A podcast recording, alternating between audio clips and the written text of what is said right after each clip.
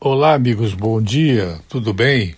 Tudo possivelmente bem, possivelmente bem. É sempre assim. Quem tem mais dinheiro consegue mais advogados, consegue mais sentenças favoráveis da justiça, consegue mais vagas hospitalares, consegue mais UTIs, consegue mais tudo no Brasil. Que, aliás, é um país em que tudo pode e nada pode, depende das contingências, depende da jurisprudência, que é baseada na lei, que hoje é uma e amanhã é outra.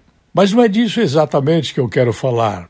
Eu preciso chamar atenção para uma verdade que é inescapável.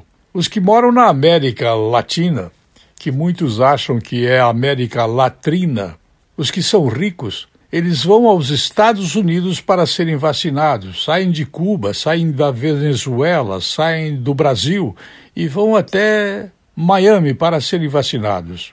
Frustrados com o ritmo lento da vacina em seus países e diante do excedente de doses nos Estados Unidos, os latino-americanos ricos têm viajado até cidades americanas em busca de imunização.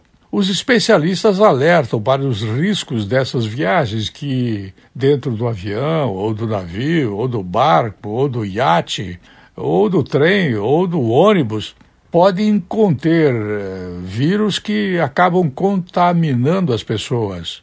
Se essa é uma realidade, não podemos fugir delas, mas sempre as pessoas fogem para onde? Para os Estados Unidos aonde a maior renda, onde os salários são mais pagos, são melhor remunerados, aonde a renda pessoal é muito mais alta, é três, quatro, cinco vezes mais alta do que em qualquer país socialista da América Latina.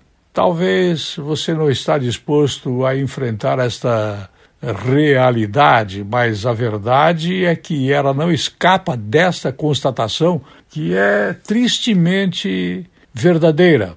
Quando as pessoas fogem, fogem da Venezuela para os Estados Unidos, fogem do Brasil para os Estados Unidos, fogem da Colômbia para os Estados Unidos, fogem de Cuba para os Estados Unidos. Mas mesmo assim, a esquerda comunista brasileira continua achando que os Estados Unidos são o verdadeiro Leviatã, o que não deve ser entendido de jeito algum. É o cara que deve ser destruído, porque o Irã quer destruir os Estados Unidos e os Estados Unidos devem ser destruídos porque o Irã tem a bomba atômica. Esta é uma realidade triste, mas muito verdadeira. Eu volto logo mais.